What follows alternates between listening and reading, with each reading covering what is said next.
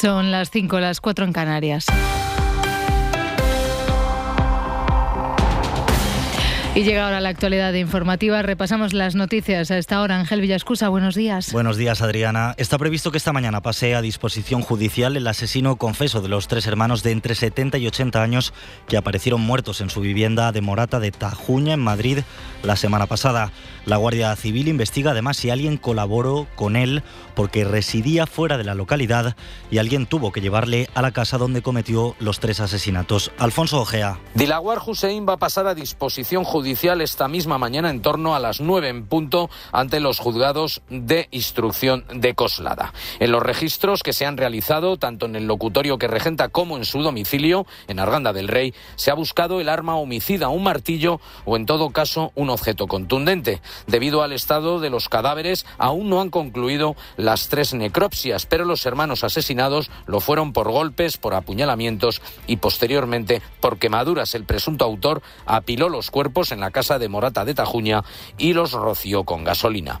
Ante la unidad de homicidios de la Guardia Civil madrileña ha reconocido que el préstamo de 60.000 euros que le hizo a una de las asesinadas le ha llevado a la ruina.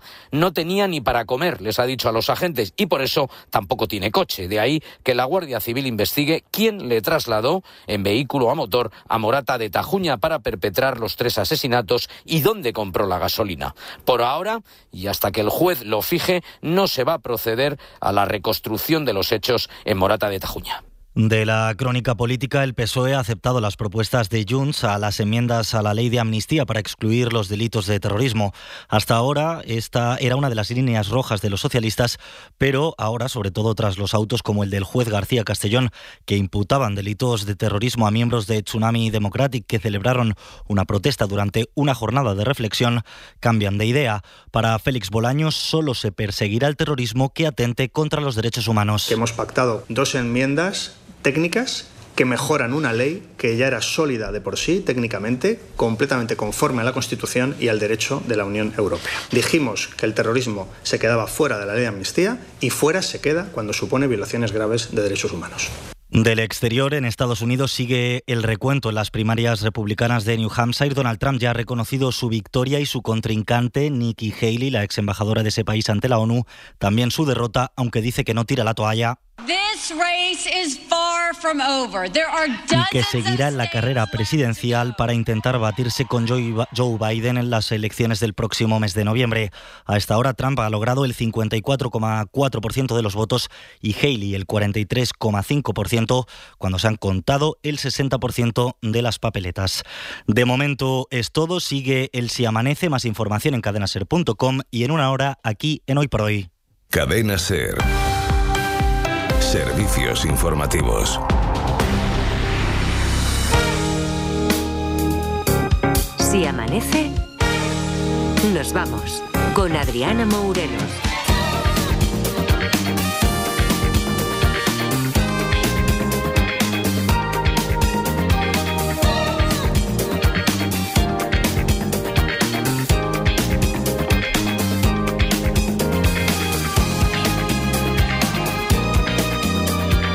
5 y 3 minutos de la madrugada, 4 y 3, si estáis o, estáis o queréis estar en Canarias. Segunda hora de este Si Amanece nos vamos con todo el equipo por aquí. Pues Marta Centella está ahí a los mandos ahora mismo del vídeo para que todo se vea perfectamente. También está Marta Agulló, también está Pablo González. Hola, También está David Muñoz. ¿Qué tal? Buenos días. Buenos días. También está Edgarita. También estoy. También está. Y además está Laura Martínez. Hola, Hola, Laura. Adriana, ¿qué tal? ¿Qué tal? Y no solo eso. Por si todo esto no fuera suficiente, hola Luismi Pérez. Buenos días, gente. ¿Cómo estás? Muy bien, con dolor de muelas, tengo Con- que decirlo. ¡Hala! Sí. Eso, eso me ha dado bajona, ¿eh? Eh, no, pero ayer me dolía más y hoy menos, pues eso es que la cosa va mejor, supongo. Vale, vale, vale, vale. Sí, sí, pero Dolor. alegría, todo ya está, alegría. Un amigo mío que estaba así ahora está en paz descanse. Pero, o sea, Pero, está, que está bien, pero que está en paz, digo. O sea, que, que está bien en su Está casa y todo. está estirado en el paz. sofá, ¿no? Claro, claro, yo no he dicho nada malo, está bien. Bueno, Luis, me esperamos que, que te mejores y que te recuperes. Eh, antes, antes de comentar contigo el tema que vas a tratar hoy, quiero preguntarle a Edgar, Sí. eh, ¿qué tal Clarita? Pues hoy no, hoy no, hoy no está.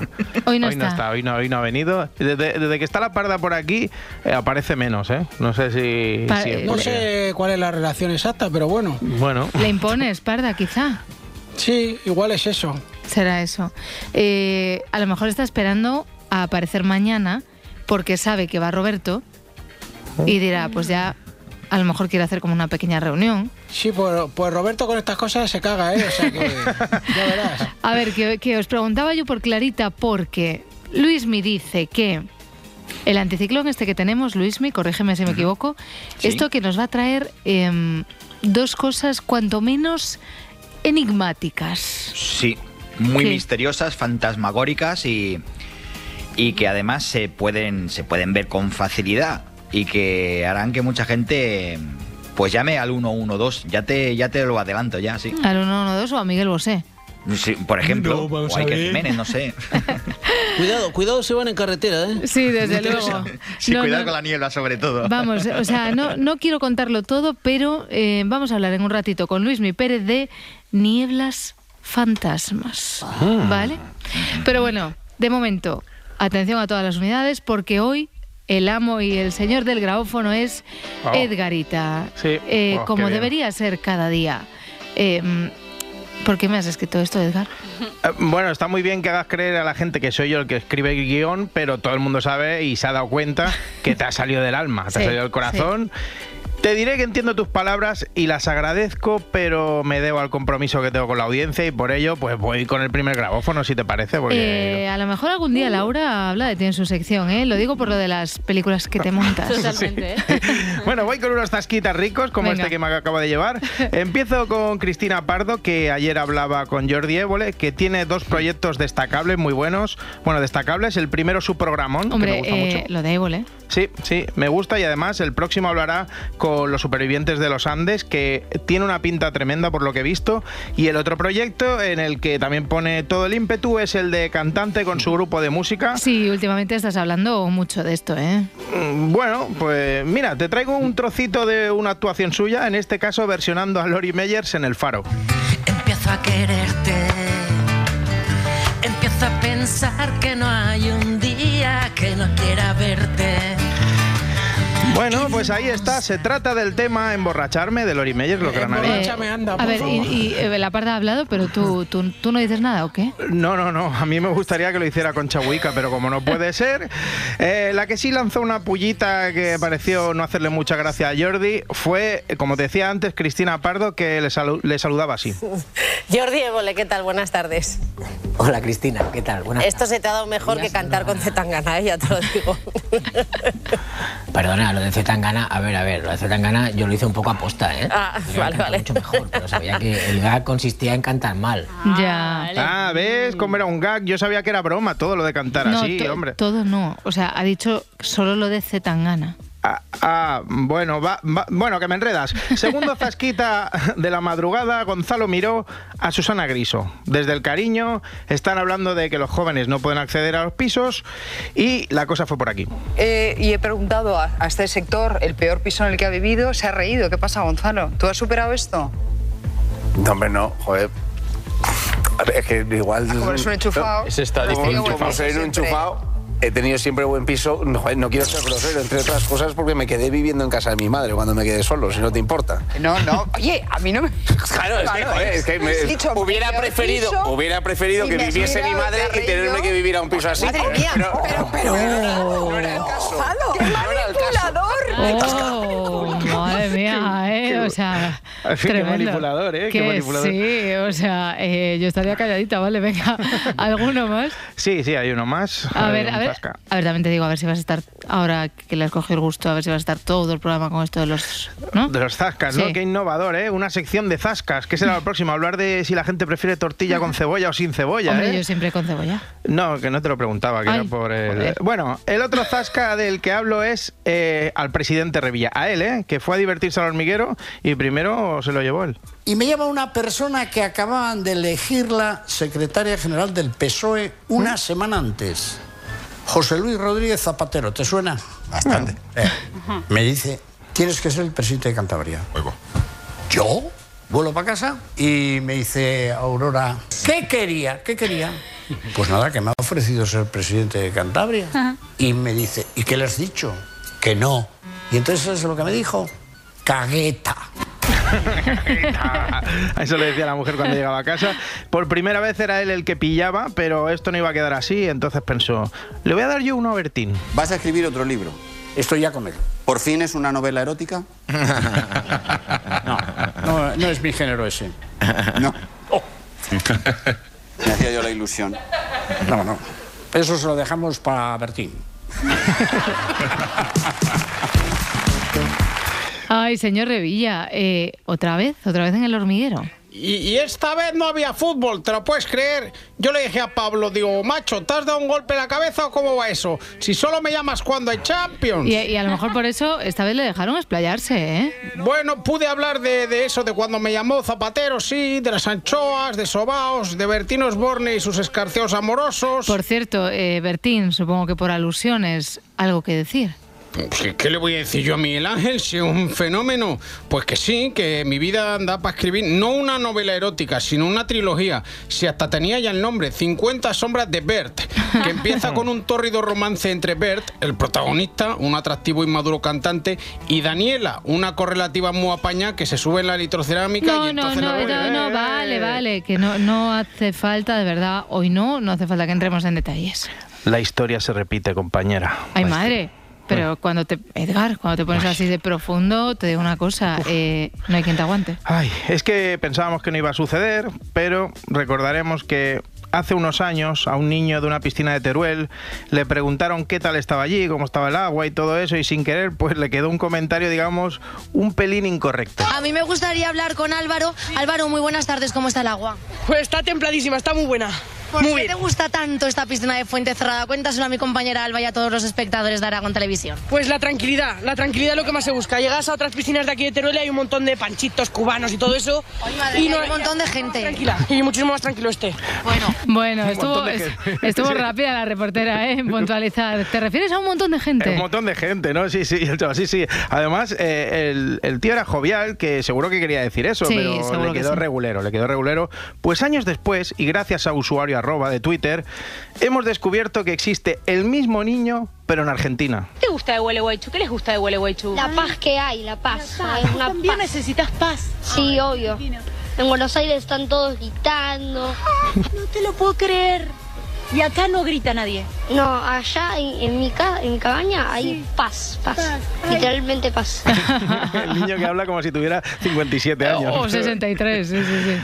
Bueno, yo estoy pensando en irme con Tamara Falco. ¿vale? Hombre, eh, a ver, igual especifica un poco, ¿no? Eh, bueno, quiero decir que ha estado una semana en un super mega spa en el que adelgaza no sé cuántos kilos y claro, yo le llamaría burbujas y lechuga, que bueno, está bien, ¿no? Pero no, no se llama así. Pero te quería pedir un favor ya que ah, estamos. ¿eh? ya sé. Bueno, que no vas a estar una semana. Bueno, venga, Sí. no pasa nada, compañero. Yo hago tu grabófono. A ver, pues como tú hoy, va uno por el otro. Para eso estamos. Mm, Bueno, no es eso. También, ¿eh? También es eso. El tema es que quería pedirte algo de cash, de viruta, porque vale 12.000 pavazos adelgazar una semana ahí. Bueno, Esto, esto sí que ya no te lo puedo ofrecer, ¿vale? Esto me pilla tirando a peor. Bueno, pues nada, comeré yo lechuga en casa.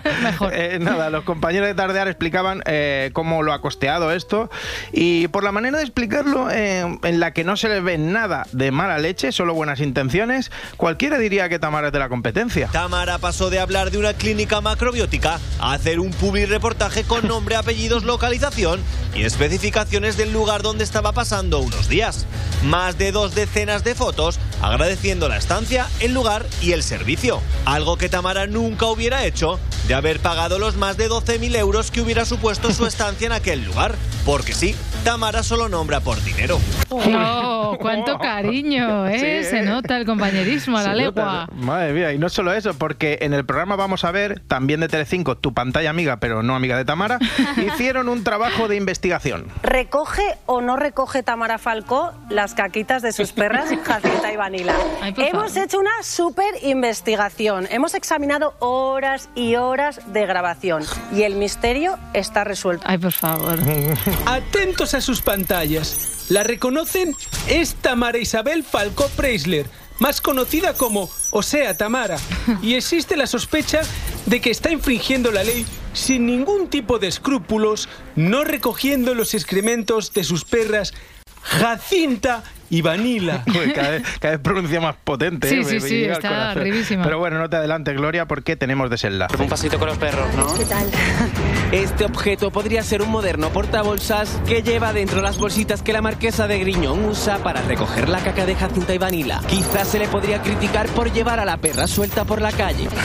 Pero por las cacas... Parece ser que no. Mm, Parece ser que no. Tamara sí que la recoge, sí, que- sí, pero mi vecino no, ¿eh? que tiene un San Bernardo que echa unos melindros como la tibia de Mazinger. Ay, por favor. Y ni una vez, ni una vez que me lo cruzo y se queda mirando el tronchazo y dice, esto habrá sido el otro vecino, ¿eh? Ah. que el otro vecino tiene un Yorkshire. Eh. Y, y ahí hay un brazo pastelero, ¿sabes? O sea, solo le perdono porque al San Bernardo le llamó Vivaldi por la broma y aquí, ya sabes que aquí se aprueba por no llamarle Beethoven, se aprueba Vale, la eso comedia sí, siempre. eso sí. Buenos días. Hombre, Hombre, pe- pero Perro Pérez, ¿qué tal? Quita gato. Quita.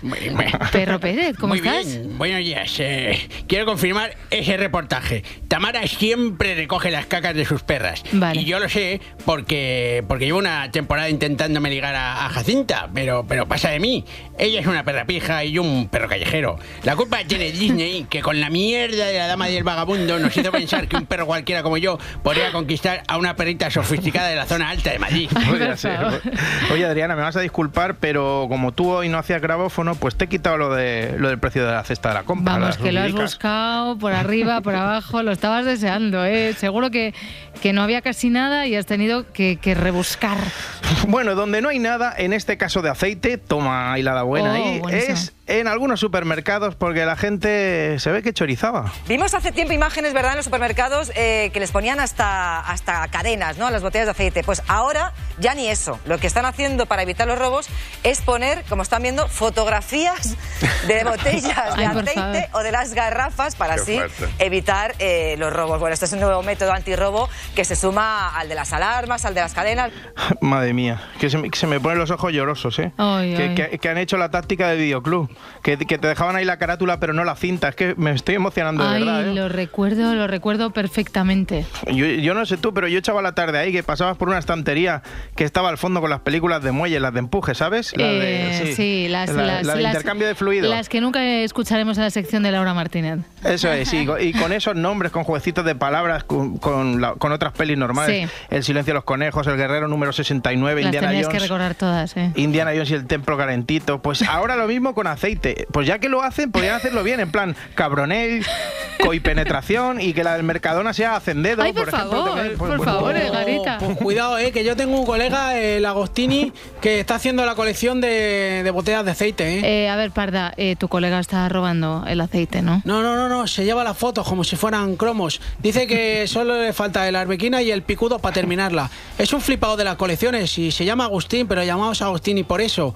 También colecciona logotipos de coches. Ah, los cromos. No, no, estos sí que son los logotipos físicos, ya sabes. La estrella de Mercedes, el jaguar de Jaguar. Ay, ay, ay, de verdad, qué, pa- qué paciencia con esta gente. Mira, menos mal que viene alguien, alguien serio y razonable, una persona de bien. Ángel Barceló, ¿qué tal? Buenos ¿Qué días. tal? Pensaba que había entrado otra persona. en no, no, no, era yo. era por ti, era ¿Qué por ti. tal? ¿Cómo estamos? ¿Qué tal ayer en Lleida? Bien, bien, bien. Sí. Mucho, mucho frío, mucha niebla, pero bueno, bien, bien. bien. Vale, bien.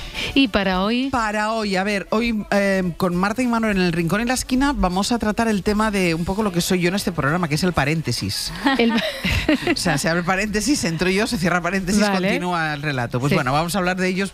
eh, Bueno, ellos van a hablar sobre el paréntesis. Pero a partir qué- de aquí, bonito, a me partir gusta. de aquí ellos ya, ya hicimos una vez con ellos puntos suspensivos. Sí, ese- de ese me acuerdo, Y hoy vamos acuerdo. a hacer el, el paréntesis. Y después hay un cambio porque teníamos un problema de agenda con una entrevista y Ainhoa Aguirre Goitia, Gastronomía, que habitualmente está los jueves, viene hoy después del viaje de ida que lo va a dedicar a Oteiza Pepe Rubio. Eh, Ainhoa Aguirre Goitia va a hablar hoy de tartas. De tartas. Que estoy un poco mosqueada porque ella no es muy de dulces, entonces no sé exactamente qué nos va a contar. A, A lo ver, mejor a hablar ver. de tartas saladas. No Eso te iba a decir, a ver si se va por el rollo de la quiche. No lo sé, no lo sé, pero va a hablar de tartas. Vale, bueno, en cualquier caso está genial y además mm, es interesante, nos da mucha hambre y todas esas cosas maravillosas. Pues cierro paréntesis. Venga, pues cierra. Oye, pero en este paréntesis que hacemos, A veces el paréntesis queda así como medio, ¿no? O sea, Sí. como que, que comentamos una cosa Claro, con Edgar, intento tal, encajar tal. el paréntesis Claro. siempre, intentamos encajarlo siempre. No, o sea, pero- lo hacemos así como con cariño. pero- exacto. Que el paréntesis no esté así muy no, marcado. No, no, no. Vale, pero- vale. Bueno, a ver ellos qué opinan, si el paréntesis marca mucho o no marca mucho, ya veremos, Vale. ya veremos. Venga. Venga, Te- hasta a partir luego. de las 6 con Ángeles Barceló, hoy por hoy. Les habla el hombre del tiempo informaciones. Tendremos chubasco y viento en varias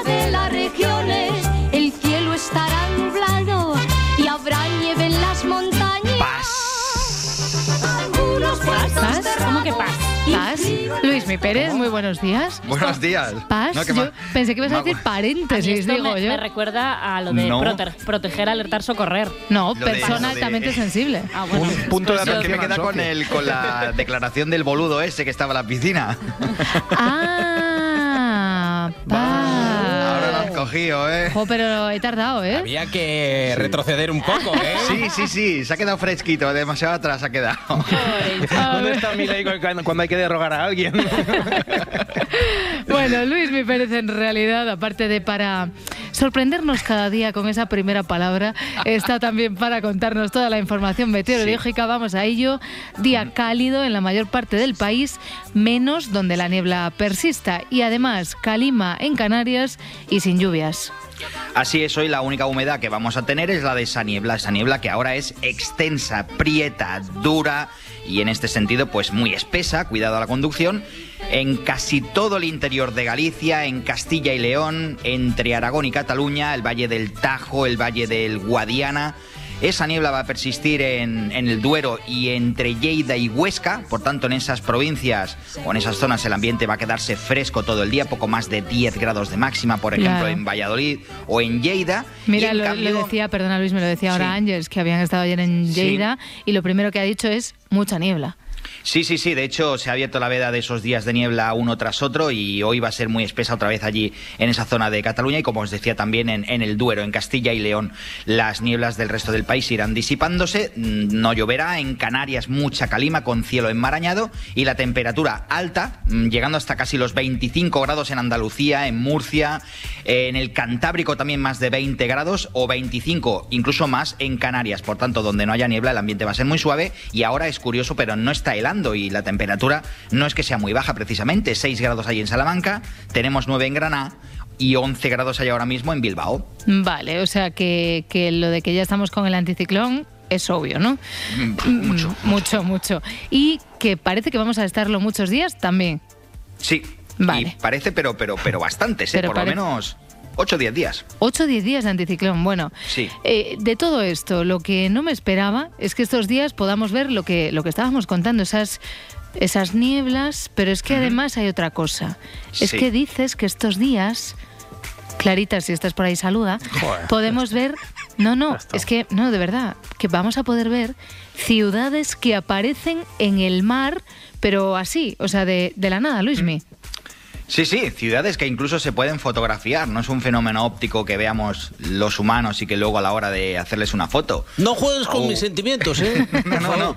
No, no, no, hay que decir que, que es un fenómeno que se conoce como la Fata Morgana. Ya tiene otro nombrecito también que tiene guasa. Fata, Fata- Morgana. Fata Morgana. Morgana, parece Sí, una eh, cantante de rap o algo. Sí, es sí, podría ser.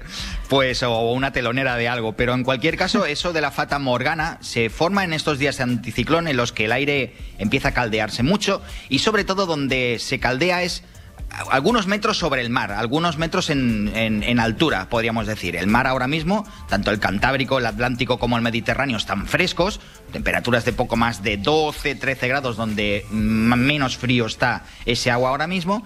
¿Y qué es lo que pasa con estos anticiclones? Que justo por encima de, a una cota de unos 50 o 100 metros de altura, por tanto eso, justo encima del agua del mar, Mm. se crea una película de aire que es muy cálido, porque va entrando ese aire desde África que está entrando ahora mismo. Ese contraste de temperatura lo que provoca es que el aire tenga diferentes densidades, no siempre tiene la misma densidad. El aire no siempre igual.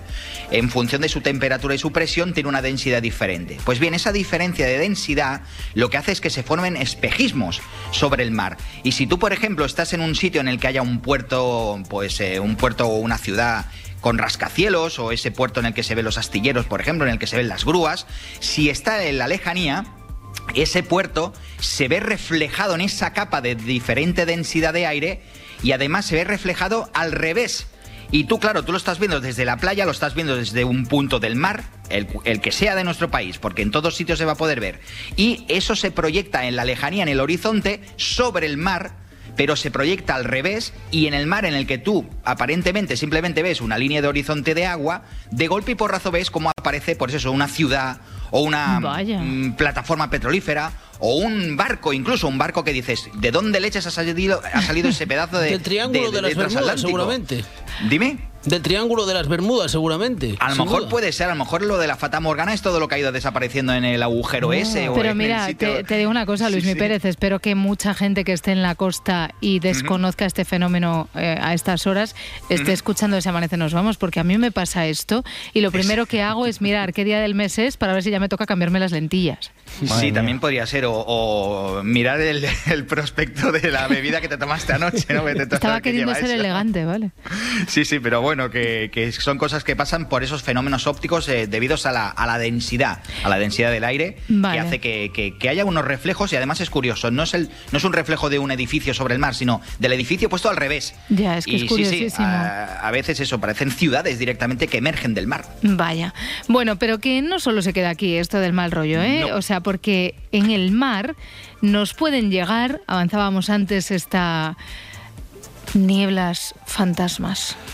Sí, sí. eh, tengo que decir que son nieblas. Yo, por ejemplo, las he experimentado más de una vez. Y, y lo voy a decir, estamos en horario todavía bueno. eh, acojonan. Acojonan, pero.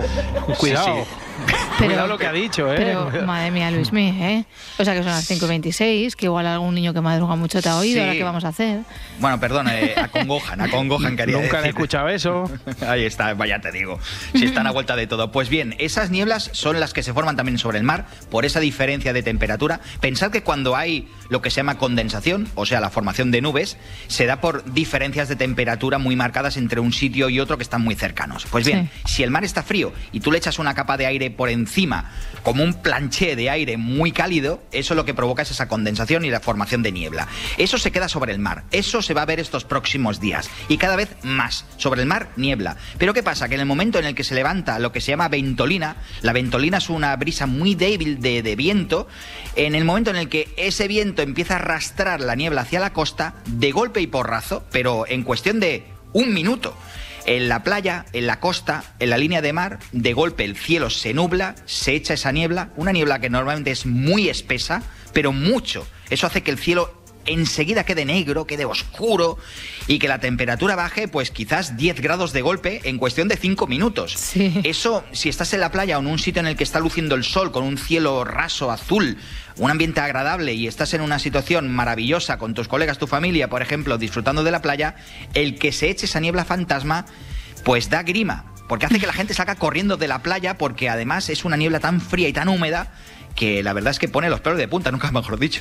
Desde luego, oye, Luismi, pero ¿y este, este suceso, este terrible suceso de, de esta niebla que aparece de repente en la playa, esto ocurre en, en toda la costa española o en lugares en los que ocurre más? ¿O no es una cuestión de lugar, sino de ese diferente temperatura? No sé si hay algún lugar en el que tú sepas que esto ocurre con más frecuencia. Donde es más exagerado es en. mm, de forma bastante mm, regular, eso pasa en Málaga. Le llaman allí el tarot. Esa niebla le llaman, o sea, esa niebla fantasma Sí. se llama tarot. O sea, tiene nombre y todo la Sí, niebla. sí, sí, tiene, tiene nombre. Y donde es muy exagerado, porque claro, suele hacer más calor y cuando se echa la niebla baja de golpetazo la temperatura, Sí. suele ser las costas de Valencia, Tarragona, la Costa Brava también, o en las Islas Baleares. Allí estás en un día de playa 100% y de golpe se echa esa niebla, se echa esa niebla y la gente sale por patas.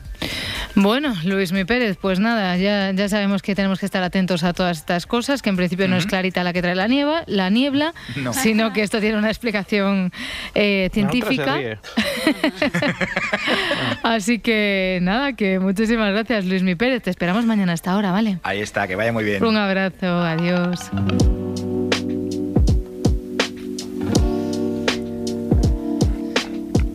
Y si hablamos de cine, pues indudablemente la gran noticia del día de ayer en lo que a este arte se refiere fue esta. For Best International Feature Film, The nominees are Society of the Snow, Spain.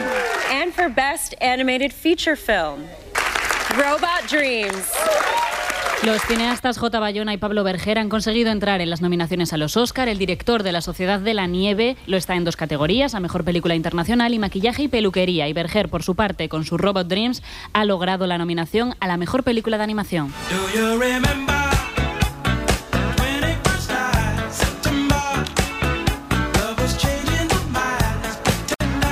Escuchamos este temazo que forma parte de la banda sonora de Robot Dreams y, y Laura. Y de los que 40 Classics. También. También. Y de, y de la película de Trolls, ¿vale? Bueno, Laura Martínez, ¿qué posibilidades? Luego que si yo soy la friki. Laura, ¿qué posibilidades, ahora, ahora en serio, qué posibilidades tiene el cine español de hacerse en esta ocasión con alguna estatuilla? Bueno, a ver, lo tenemos difícil como siempre, pero nada es imposible. En la categoría de Mejor Película Internacional, Bayona va a tener que luchar contra algunas de las grandes películas europeas de esta temporada, como La Zona de Interés o Perfect Days. Y por otro lado, Pablo Berger compite contra dos grandes, las, las pelis de Pixar, el gran estudio de animación, y el nuevo trabajo de Miyazaki, que es el director del viaje de Chihiro. Lo que es innegable es que pase lo que pase, esta es una buena noticia para nuestra industria y que llegar hasta aquí. Es verdad que suena tópico, pero es una realidad, ya es todo un éxito. Así que, bueno, ¿cómo han quedado el resto, el resto de nominaciones? Es Oppenheimer la gran favorita de estas nominaciones, una gala que tendrá lugar el próximo 10 de marzo y a esta película, a la película de Christopher Nolan, le siguen Pobres criaturas, Los asesinos de la luna y Barbie. Soy playero. Sí, y haces un trabajo fabuloso en la playa. Te pondrás bien enseguida. De hecho, en lo que he tardado en decir esa frase, ya te has puesto bien. Fantástico. Fenomenal. Oye, Barbie. ¿Qué? ¿Puedo ir a tu casa esta noche? Claro. No voy a hacer nada especial, solo una chupifiesta con todas las Barbies. Hemos preparado un acorio con canción personalizada. Pásate. de esta última de Barbie llama la atención y ha llamado la atención durante toda la jornada alguna cosita, como por ejemplo que esté nominado Ryan Gosling y no la protagonista Margot Robbie. Efectivamente, porque aunque nos haya gustado más o menos esta película, lo que no es discutible es que haya sido todo un fenómeno encabezado precisamente por Margot Robbie, no por Gosling, aunque también él tiene un papelón, todo hay que decirlo. Pero ya sabemos que a veces, por lo que sea, en la academia y en la vida en general gustan más los Ken que las Barbie. Y por hacer un poquito de información de servicio, a ver, es que esto es una cosa que, que, que preocupa a mucha gente. Queda poco más de un mes para la ceremonia y para aquellos rezagados que, que no hayan podido ver algunas de estas películas, a ver, estamos a tiempo. Por supuesto. En primer lugar, Pobres Criaturas, que es la segunda favorita, lo comentábamos, va a llegar a las salas aquí en nuestro país este fin de semana, así que atentos. Luego, Los Asesinos de la Luna, de Martin Scorsese, ya la tenéis en Apple TV. Oppenheimer está en Filming, Barbie en HBO. Y respecto a las españolas, La Sociedad de la Nieve está en Netflix y todavía en algunas salas. Y lo mismo con Robot Dreams, sigue también en algunos cines. Vale, pues todo esto está anotado. No penséis que el cine se acaba aquí porque, además de los Oscar, el otro gran tema del día de hoy es este, y es que el 24 de enero se celebra el Día Internacional de la Educación.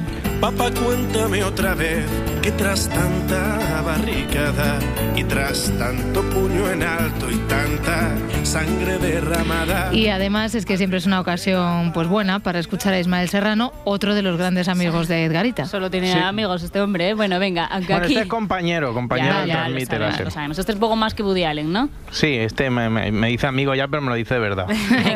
Pues aunque aquí ya hemos hablado de profesores de cine, hoy vamos a hacer cuatro recomendaciones muy interesantes para todos los gustos para celebrar, para homenajear este día. Arrancamos en Francia, año 2008. Esto es la clase de Logan Content. ¿Era necesario Pumba?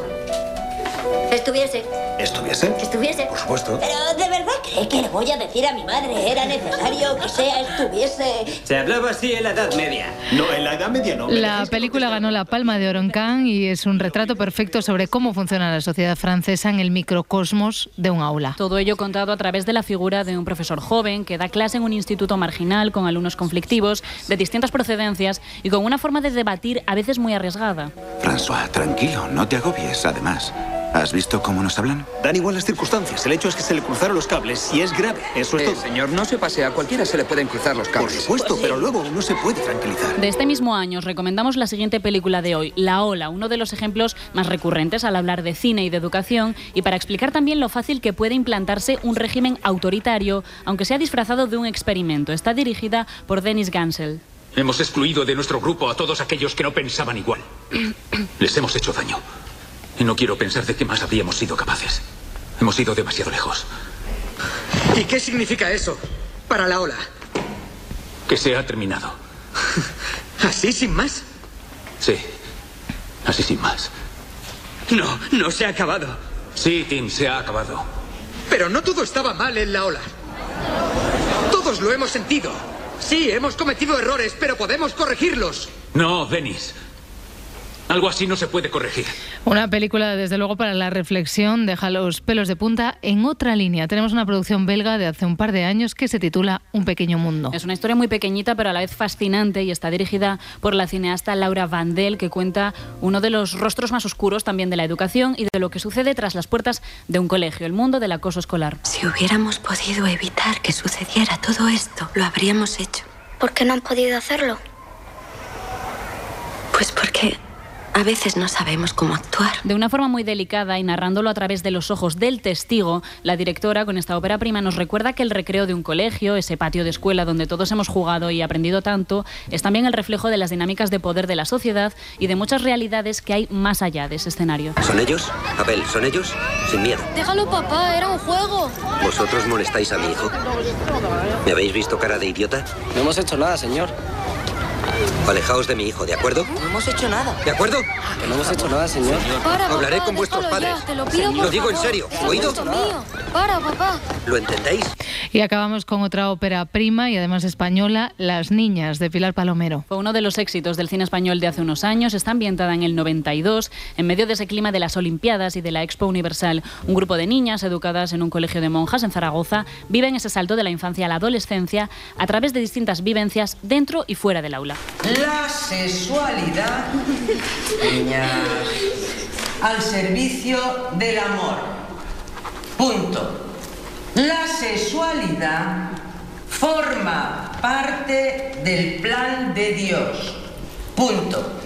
El encuentro entre el hombre y la mujer se realiza de una manera plena en el matrimonio. Punto y aparte. Pues venga, tuvimos el inventario de los Oscar, ahora de cine y de educación. ¿Dónde podemos encontrar estas películas? La clase y un pequeño mundo están en filming y las niñas en HBO. Si amanece, nos vamos. Con Adriana Mourelos. Y con Marta Centella abrimos hasta ahora el kiosco para saber qué nos encontramos en las portadas de la prensa de hoy. En el país, Puigdemont y los CDR blindados ante los cargos por terrorismo. Los independentistas y el Ejecutivo acuerdan retoques en la ley de amnistía con el objetivo de blindar al expresidente y a los activistas de las acusaciones de terrorismo. Otro titular, el gobierno crea la figura de terrorismo light a medida de Puigdemont. Lo encontramos en El Mundo. El texto se aprobó ayer en la Comisión de Justicia del Congreso y establece que los acusados de terrorismo serán exculpados siempre que no hayan tenido intención directa de provocar violaciones graves de los derechos humanos. Félix Bolaños es ministro de la Presidencia. Nosotros creemos que los delitos graves han de estar exceptuados de, de la amnistía, como ya lo están en la proposición de ley, y por tanto creemos que eso es un principio en el que nosotros estamos eh, muy convencidos. Y en ABC, el gobierno redefine el terrorismo para amnistiar a sus socios. Renuncia así, cuenta este periódico, a la línea roja que defendió hace unos meses en el Parlamento Europeo. Y del exterior, noticia que contaban los compañeros esta madrugada, Trump gana las primarias de New Hampshire y avanza la nominación para las presidenciales. El expresidente republicano se ha impuesto a Nikki Haley que mantiene, la que, que mantiene que la carrera está lejos de terminar. Israel rechaza a Urrell como interlocutor de la Unión Europea. Es titular del país tras la publicación del plan de paz que proponía el alto representante para política exterior y de seguridad de la Unión Europea. La diplomacia israelí ha asegurado que este se ha situado del lado palestino. Y en la vanguardia, la muerte de 24 soldados en un día acorrala aún más a Netanyahu. El primer ministro de Israel ha mantenido su discurso y ha dejado claro que la lucha seguirá hasta conseguir la victoria absoluta. En el diario.es, el Parlamento de Turquía da el visto bueno a la entrada de Suecia en la OTAN. Lo leemos también en las portadas digitales de La Vanguardia y El País. Tras una larga sesión de debate, el veto de Turquía se resolvió con la ratificación parlamentaria turca de la candidatura de Estocolmo. La adhesión se ha aprobado con 287 votos a favor y 55 en contra. Hungría es el único país de la Alianza Atlántica que no ha completado este proceso. Víctor Orbán ha invitado a su homólogo sueco a Budapest para negociar el visto bueno de Hungría. Madrid acogerá un Gran Premio de Fórmula 1 durante 10 años. Así titula El País y lo llevan en portada la mayoría de cabeceras nacionales. Lo ampliaremos más en deportes, pero 45 años después de que se se celebrase en el Jarama, la competición volverá a la capital durante al menos una década. Y para la contraportada, una noticia de las que pone en jaque nuestra rutina, al menos la de muchos. La leemos en el Confidencial. La complicada ciencia de tener más de una alarma para la mañana. Atención, ¿eh? Podría ser lo más sano. Adriana, no hay duda de que la sociedad se divide entre los que se levantan a primera hora cuando escuchan el despertador y a los que le cuesta un poquito más levantarse y no llegan a ser personas completas pues hasta que se toman el primer café de la mañana. Unos cuantas.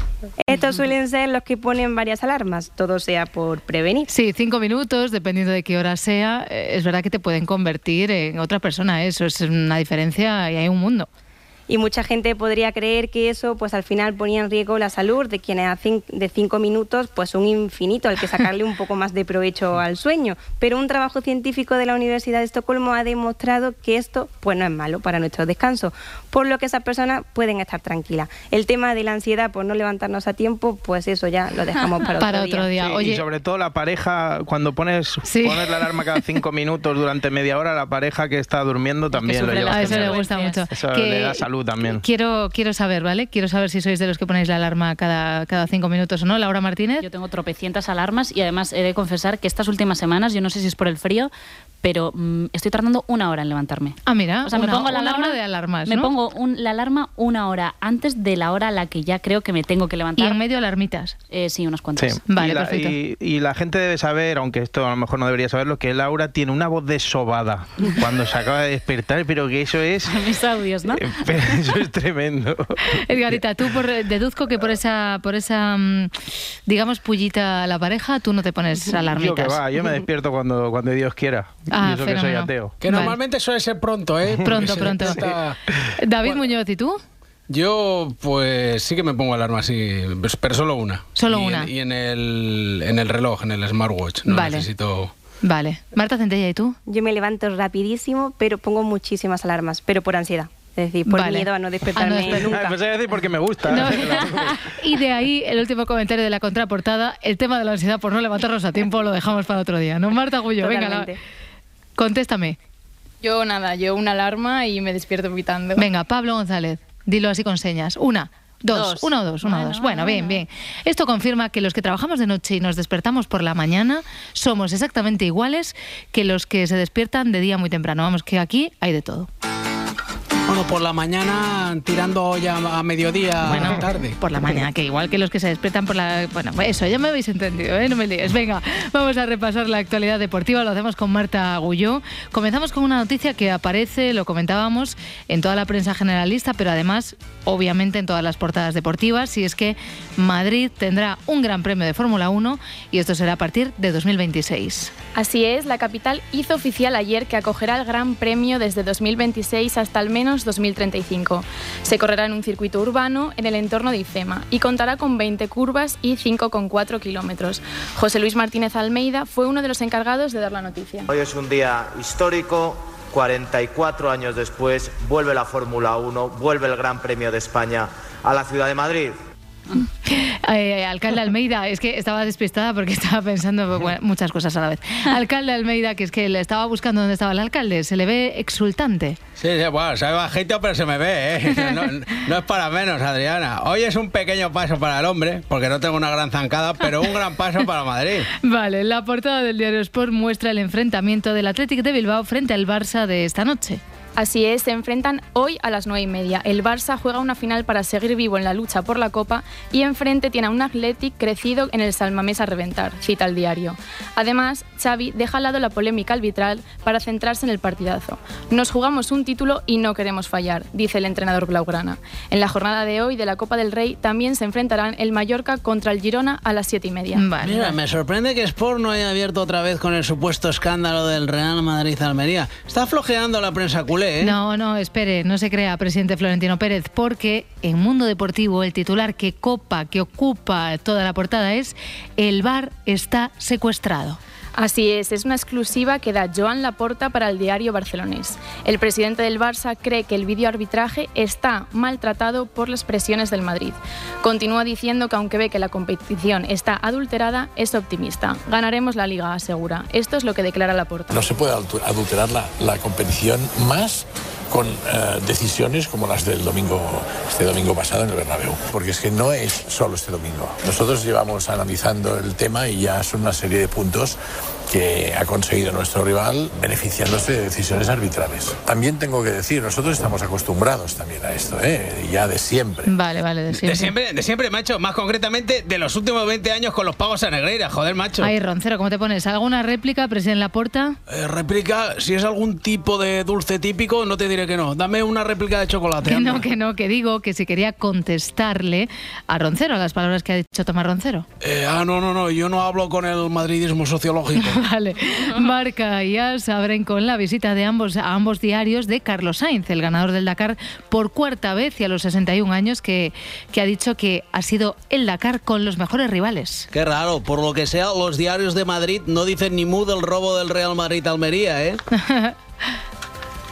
Pues me, me, temo que no, Xavi. ¿eh? Se centran en el tetracampeón del Dakar, que ha visitado sus redacciones con el trofeo de Tuareg bajo el brazo y ha repasado todas las peripecias que ha vivido en esta edición tan especial del rally más duro del mundo. Es una victoria que me ha producido mucha, mucha satisfacción. Estoy muy orgullosa de ella por donde venía, por, por el accidente, las dudas que hubo después del año pasado. Al final hay gente que hay que respetar también, que pueda opinar lo que quiera. Venga, y vamos con el tenis. Marta Gullón. El murciano buscará seguir ampliando su techo en el Open de Australia, enfrentándose ante un viejo conocido, el alemán Alexander Esberev, hoy a las 11 de la mañana. En el diario AS destacan, Alcaraz, el descanso es un arma, ha jugado cinco horas menos que su rival de hoy. ¿Algún consejo, Rafa Nadal?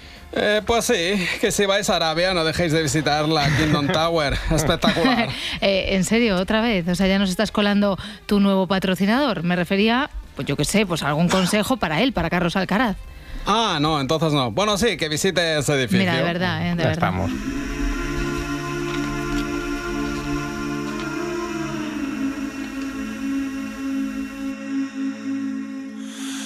You hold the line when every one of them is giving up and giving in? Tell me, in this house of mine, nothing ever comes without a consequence of cost. Tell me, will the stars align? Will heaven step in? Will it save us from our sin? Will it? Cause this house of mine stands strong. That's the price you pay.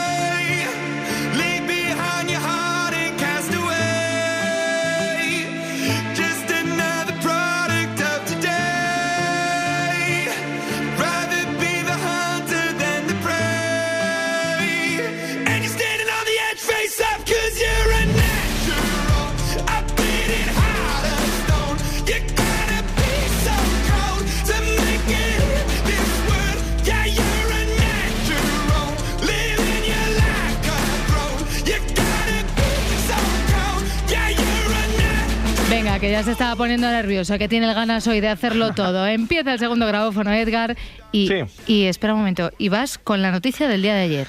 Para mí sí, para mí sí, lo de que vienen los cochecicos a Madrid, eso Eh, es... eh, no sabes mucho de Fórmula 1, ¿verdad? Bueno, sé que Allen Prost es de los potentes y que de españoles está Fernando Alonso y Luis Pérez Sala también está... dirás Carlos Sainz. Sí, hombre, ese es de rally, se me ya me la querías Ah, colar, vale, ¿eh? vale. Eh, Ay, sí, también Colin Marra es de Fórmula 1 y Valentino Rossi también me la querías colar, ¿eh? Eh, te- a ver, te lo podría explicar, pero se nos va el tiempo, así que. Bueno, la cosa es que, como te digo, el tema protagonista del día es el futuro Gran Premio de Fórmula 1 en Madrid y el alcalde Martínez Almeida estuvo en espejo público muy contento, muy orgulloso Mucho y explicando, mucho contento y explicando cómo, cómo va a ser el circuito. Es un gran premio que está prácticamente dentro de la ciudad, es decir, estamos a menos de 10 minutos del aeropuerto, que el 90% de los espectadores van a poder llegar en transporte público. Eso es, eh, Vale. lo- eh, me encanta, eh, lo que me mola es que es circuito semiurbano. O sea, verás tú cuando pasen por el túnel ese de la M30 que ir a 70, como mucho. Bueno, a lo mejor es la forma de que Fernando Alonso gane la 33. Bueno, a ver, te has olvidado de decir, porque ya estás ahí metiéndote con todo el mundo, que todo esto ha sido posible gracias a la intervención del Ayuntamiento, de la Comunidad de Madrid y de IFEMA. Sí, y de una gente que pone pasta que no es de Madrid. Toda la financiación es privada. Por tanto, nosotros hemos trabajado en un esquema en que desde lo público y desde la administración fuéramos los promotores y pudiéramos conseguir la organización del Gran Premio, pero en que la organización sea en un marco de colaboración público-privada. Vale, vale, vale. Vale, ahora sí. No sé si lo habéis visto que los del Mundo Today decían que lo iban a hacer en el Zendal. pues yo ya que está lo veo, ¿eh? Pones boxes donde estaban los quirófanos y ya... Eh, ah, se- no, perdona, eh, sal, no. sal de ahí, anda. Bueno, que, que además del circuito también habló de su futura boda, que ahí ya te digo yo que por muy alcalde que seas de Madrid te vuelves terrenal, porque claro, hay que organizar y eso de las mesas es una turra tremenda y claro, luego ver dónde sientas a la tía Cuca. No, Cuando estábamos haciendo las listas electorales me acuerdo que dije, debe ser lo único más difícil que hacer una lista electoral debe ser las mesas de boda. Ya. Pues oiga, cierto es. Madre mía, el que, es alcalde, que, ¿eh? cuidado, eh, hacer las mesas de boda es difícil de narices. Más que hacer un saque de honor para inaugurar un polideportivo. que ya es decir. Es que eso de las mesas es un Tetris. No puedo juntar a mi tío Leopoldo con mi prima Nuri, porque no se puede ni ver. Pero claro, es que Nuri, a Nuri no la traga nadie y no hay mesas individuales. Joder, qué suplicio. Madre mía. Es. Susana Griso se lo pasaba en grande, claro, como ella no tiene que montar las mesas de la boda ni saber a quién le regala los muñequitos de los novios, pues ya te digo yo que hay trabajo ahí. Ella quiso saber en número cuánto se le estaba complicando el asunto. ¿Pero qué estamos hablando? ¿De una mega boda? ¿Tienen ustedes ya No, Y se parte la 200, tía. 300 personas? Todavía, todavía, todavía no está cerrada la lista. ¿eh? Eh, no es fácil ser alcalde y novio con boda a la vista, eh, pero yo lo único que digo en estas cosas era, los madrileños pueden estar tranquilos, que el 6 de abril me caso, pero hasta el 5 de abril lo que dedicaré preferentemente será a esta ciudad. Vale, Eso es, vale, así vale. se habla, alcalde, así se habla. Me gustaría saber quién es el fotógrafo de la boda para decirle que cuando haga la foto conjunta, esa que están todos los invitados, que le ponga copyright a eso, ¿eh? Blíndala, amigo, que la última boda así tocha del PP fue la de Alejandro Gag y Ana Aznar, la hija de José María Aznar, y la foto esa Eh, es, es puro oro, ¿eh? O sea, Eh, nunca mejor dicho, A ver, ¿eh? eh, otra vez, eh, vuelve con lo de los coches, haz el favor. Sí, porque ya sabes que, que ahora hay polemiquilla con el Gran Premio. Sí, bueno, lo, lo explicaba en el, en el enlace ese que hacen entre Zapeando y Más Vale Tarde, Cristina Pardo y Dani Mateo. La incógnita más eh, morbosa, por decirlo de alguna manera, es que el de Madrid se va a llamar Gran Premio de España, que es como se llamaba el de Montmeló. No se pueden llamar los dos igual y por lo tanto está por ver. ¿Cómo se llama el premio de Montmeló? Pero es que no sé dónde está la polémica, Cristina. El de Montmeló es el Gran Premio de España y el de Madrid el Gran Premio de España dentro de España. Te voy a decir una cosa, te voy a decir una cosa. Nunca pensé yo que iba a ver a Per Aragonés exigir y reivindicar que se quedara en Cataluña algo que se llame España. Ah, pues mira, pues, bueno, pero el alcalde, antes de que pase nada, apagó ya un posible fuego. A mí lo que me gustaría decir es que este no es un gran premio contra nadie. Es decir, esto no es un gran premio de Madrid contra Cataluña, ni mucho menos, ni Madrid contra Barcelona. No hay que entenderlo en esa clave. Vale, vale, Bueno, alcalde, en esa mira, clave Ma- no. Ma- Madrid tiene que tener ese gran premio y punto. Oye, oye, y si esa costa quitárselo a Puigdemont, pues ¿qué se le va a hacer? Vale, no, vale. no es el mismo tono que tenía. ¿eh?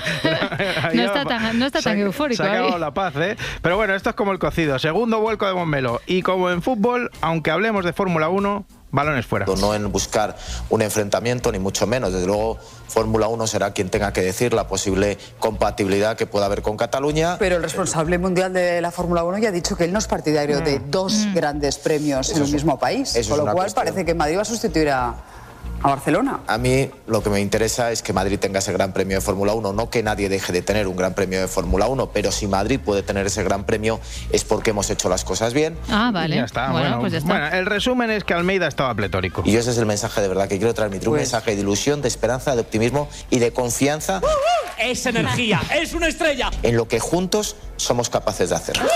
Buenas noches. Vale, venga.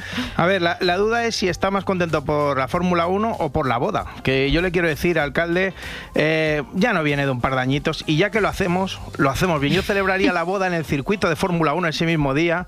Lo veo ahí, Fernando Alonso de padrino y el Yayo aquel, el que era jefe del Bernie Eccleston, el que era jefe de la Fórmula 1, Por llevando los anillos, llevando los anillos detrás. Es un plan sin fisuras y además el himno ideado, ¿cómo no? ¿No te lo vas a creer? Eh, por Nacho Cano. Eres una lince, Adriana, por Nacho Cano. Mira cómo suena.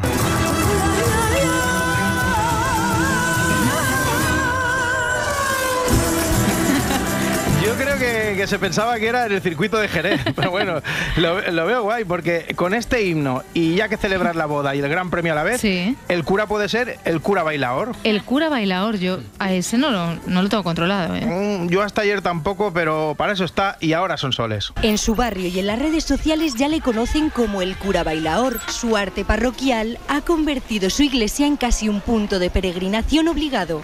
Desde toda la provincia llegan feligreses y curiosos para ver estas particulares misas. Pepe lleva 10 años convirtiendo el altar en un curioso escenario. Junto a él, las hermanas Alarcón, que se encargan de cantar en directo. Guay, me encanta, ¿eh? A esa misa te digo que sí que voy, ¿eh? Dos horas de sarao que se pegan ahí y el cura bailando. Qué vergüenza, ¿eh? Un sacerdote que convierte sus misas en un espectáculo mediático. Estamos perdiendo el norte, ¿eh? Eh, padre Emilio, cura de Valdepeñas, nada, una cosita, eh, que, que le recuerdo que usted retransmite sus misas, como dice usted, en YouTube.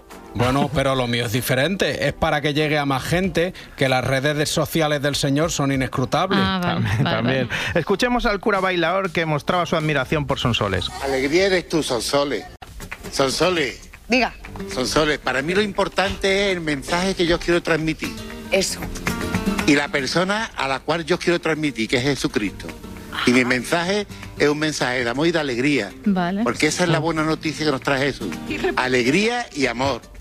Como dice el Papa Francisco, hay que atra una atracción. Y yo la única forma que tengo de atracción es esta. Pues ahí estoy haciéndolo yo. Pues vámonos, Pepe, vámonos, vamos a bailar, vamos a bailar. Mira, mira Carmen mía, qué alegría. ¡Ole! Ojo que parecía el himno de la Fórmula 1, ¿eh? Es verdad. bueno, no- nos quedamos en el sur, si te parece. Eh, Madrid, eh, el sur no es. Bueno, me refiero al sur por el cura bailador, que ayer en Andalucía Directo nos presentaron a un trovador. ¿Para qué te ha servido a ti lo de ser trovador? Confiesa. Hombre, yo al ser trovador me ha hecho mucho, muchos ligues, me ha, me ha venido muchos ligues, incluso me han, me han- me han conquistado, han querido hacerme con la cabeza señas, las miradillas que te hacen. ¡Oh, oh, oh, oh, oh! A ver, no me lo creo mucho, señor, ¿eh? Yo no soy el más ligón del mundo, pero nunca he conectado con alguna chica, ¿sabes eso que se nota un sí. poco? Y ha empezado... ¡Oh, oh, oh, Eso es porque no eres trovador, Garita. Hombre, hola, Jesulín. Buenos días, Adriana. Es que a mí no me extraña lo de este señor trovador. La música abre muchas puertas y muchos corazones. Acordarse que a mí me tiraban bragas y sujetadores cuando cantaba mi hit toda, toda, toda, te necesito. Hombre, toda. eso no se puede cantar sin ponerla, por favor. Toda, toda, Vale, vale, Buah, vale, es vale. un tema real, ¿eh? sí, sí, sí, sí. Es buenísima, que además no pasa de moda. Oye, eh, no te he comentado una cosa, que soy muy fan de la actriz Luisa Gabasa. Hombre, estamos hablando de una de las grandes. Sí, pues ayer estuvo en La Resistencia y dijo a quién va a dedicar el Goya si lo gana, que espero que sea ya. Vamos a ver, si me pongo así, igual me lo dedico a mí misma, ¿sabes? Uf, eso estaría bastante guapo. ¡Para mi coño! Serrano. ¡Para mi coño serrano! Coño serrano. Venga, perfecto, es una muy buena forma de acabar, pero vamos a terminar como empezamos este grabófono con el futuro Gran Premio de Fórmula 1 de Madrid. ¿Aprobará el alcalde Almeida el test para expertos? Bueno, pues ya me he terminado el Super Mario Kart y he visto las dos últimas carreras de Fernando Alonso. Creo que ya estoy preparado para ir a cualquier entrevista y que me pregunten por la Fórmula 1. Pero antes voy a hacer este test que me ha mandado mi colega Lobato, que también es colchonero. ¿Qué es una chicane? A. Una serie de curvas pronunciadas. B. Una cantante latina. C. Un ave similar a la tórtola. Joder, la primera pregunta me van a pillar, ¿eh? Joder. Venga, la C. Una ave similar a la tórtola. Mierda, eran las curvas. Otra. ¿Qué es Hans? A. Un piloto sueco que está muy cachas. B. Sistema de seguridad para evitar lesiones cervicales. C. Siglas que significan hoy Alonso nos supera. Esta la tengo clara. Es la A. El piloto sueco. Joder, que era la B, el collarín. Y en la siguiente me preguntan por el Pit Lane. Esta ni, ni miro las opciones. Pit Lane es un cantante indie. O por lo menos tiene nombre de cantante indie. ¿No? Si amanece, nos vamos. ¿Recoge o no recoge Tamara Falcó las caquitas de sus perras Jacinta y Vanila? Pobre animalito, él no tiene la culpa. Hemos hecho una súper investigación. Deberíamos cobrarle una multa. Hemos examinado horas y horas de grabación. Y no juntan la caca. Y sí, y es muy difícil. Pero el perdón al final es un don. El cura bailaor, su arte parroquial, ha convertido su iglesia en casi un punto de peregrinación obligado. El cura se estampó contra varios coches aparcados en una calle de Valencia. Pilláis con el vino al lado, pero la verdad que yo todavía no lo he probado.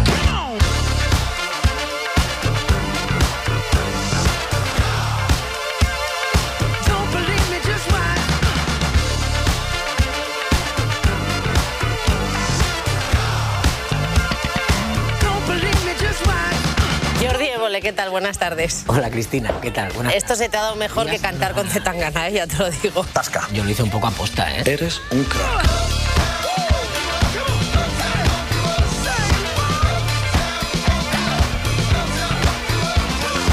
Si me pongo así, igual me lo dedico a mí misma, ¿sabes? Claro que sí, guapi. Pero si tú entras ahí y dices, este pa' mi coño serrano. Eso ya es demasiado para mi cabeza.